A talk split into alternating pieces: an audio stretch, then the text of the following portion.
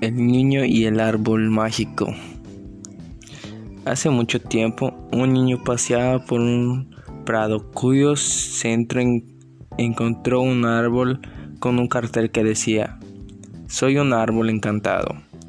Dices las palabras mágicas, lo verás.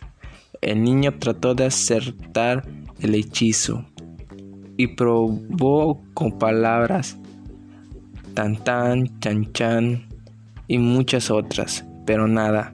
Rendido, se tiró suplicando, diciendo, por favor arbolito.